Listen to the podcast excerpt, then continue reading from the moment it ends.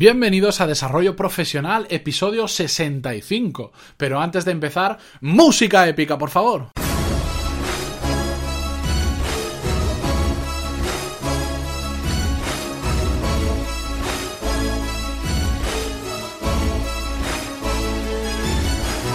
Muy buenos días a todos y bienvenidos a Desarrollo Profesional, el podcast donde hablamos sobre todas las técnicas, habilidades, estrategias y trucos necesarios para mejorar en nuestro trabajo, ya sea porque trabajamos para una empresa o porque tenemos nuestro propio negocio. Y antes de comenzar con el episodio de hoy, con el podcast de hoy, quería pediros perdón a todos aquellos que me estáis escribiendo estos días, esta semana y la que viene por email, porque estoy de luna de miel, estoy de viaje, de bodas y estoy un poquito lejos de mi casa y con bastante inaccesibilidad al ordenador.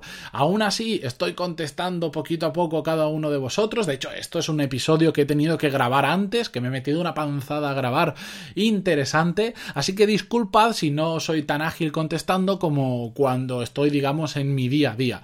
Lo siento mucho y me pondré al día con todos los que haga falta cuando vuelva la semana que viene. Sin más, empezamos ya con el episodio de hoy. Si queréis os traigo algún regalito de donde, de donde me he ido, pero va a ser complicado para todos, uno para que todos vosotros, porque me arruino seguro. Así que vamos allá.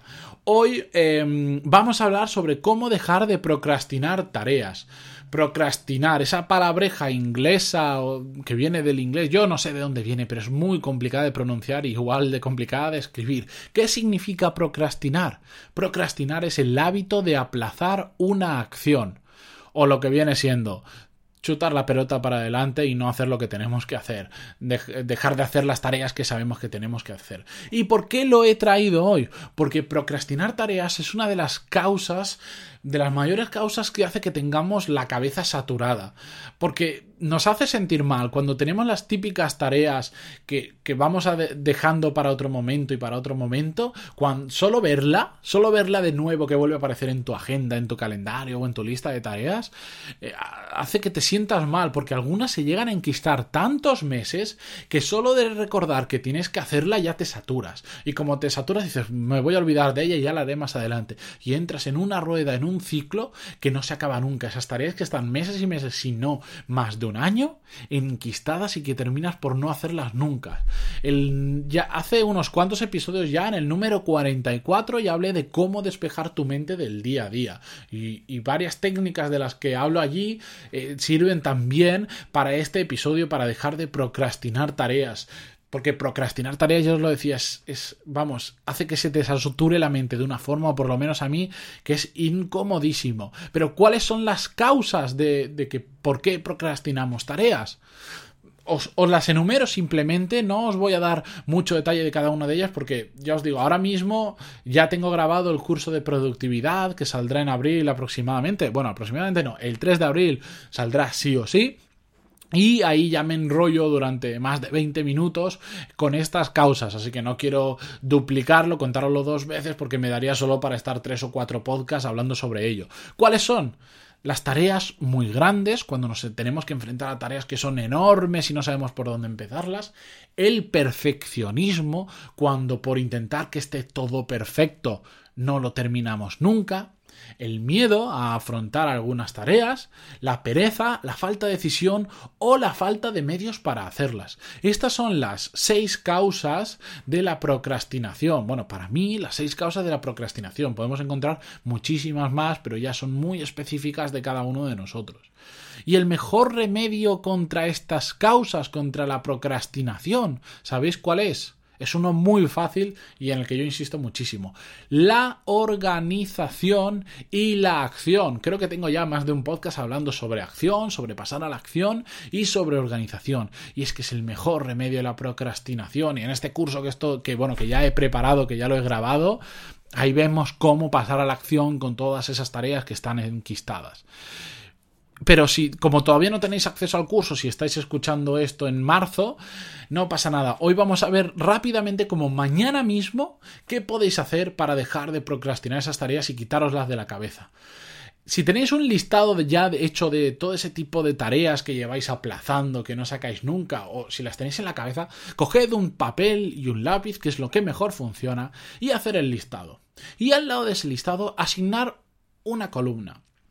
Y ahí tenéis que decidir qué vais a hacer. Y tenéis dos alternativas. Uno, asignarle un día y una hora para cada tarea y sobre todo cumplirlo, porque asignar una hora y un día no sirve de nada si después no lo hacemos, sobre todo cumplirlo. O dos, eliminarla, tacharla y dejarla ir, dejarla pasar, ya no la hacemos nunca más. Em, táchala realmente, tacha esa tarea si llevan meses sin hacerse y no ha pasado absolutamente nada grave. ¿Y a qué me refiero con esto? Os pongo un ejemplo que a mí me pasa muchísimo. Yo en mi escritorio tengo un, lugar donde voy dejando todos los papeles que no son no son súper importantes. Si es muy importante que es un contrato, pues enseguida lo escaneo, me lo envío por email y lo guardo en Google Drive. Pero todos aquellos que no son tan relevantes, que surgen de resúmenes de reuniones, que me dan un papel, un catálogo, un esto, y lo voy dejando en el mismo montón de la mesa. Y cada un tiempo, cuando tengo un momento libre porque he terminado más rápido de lo que tenía planificado o, se me ha caído una reunión, pues cojo ese montón y lo reviso. Lo curioso de todo esto es que un día me di cuenta que habían pasado como tres o cuatro meses sin revisar ese montón. De hecho, se había hecho tan grande que lo tenía que revisar por fuerza porque se me caía.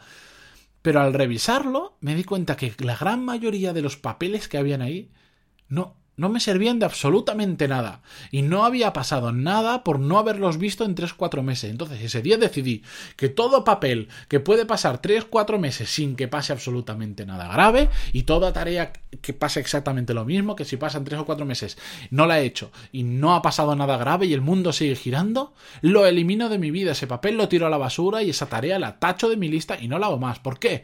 Porque si ha podido pasar tanto tiempo significa una cosa, que no era realmente importante y si no es realmente importante, ya lo hemos hablado unas 3.444 veces, no tenemos que hacer las cosas siempre que podamos. Solo tenemos que hacer cosas que sean importantísimas.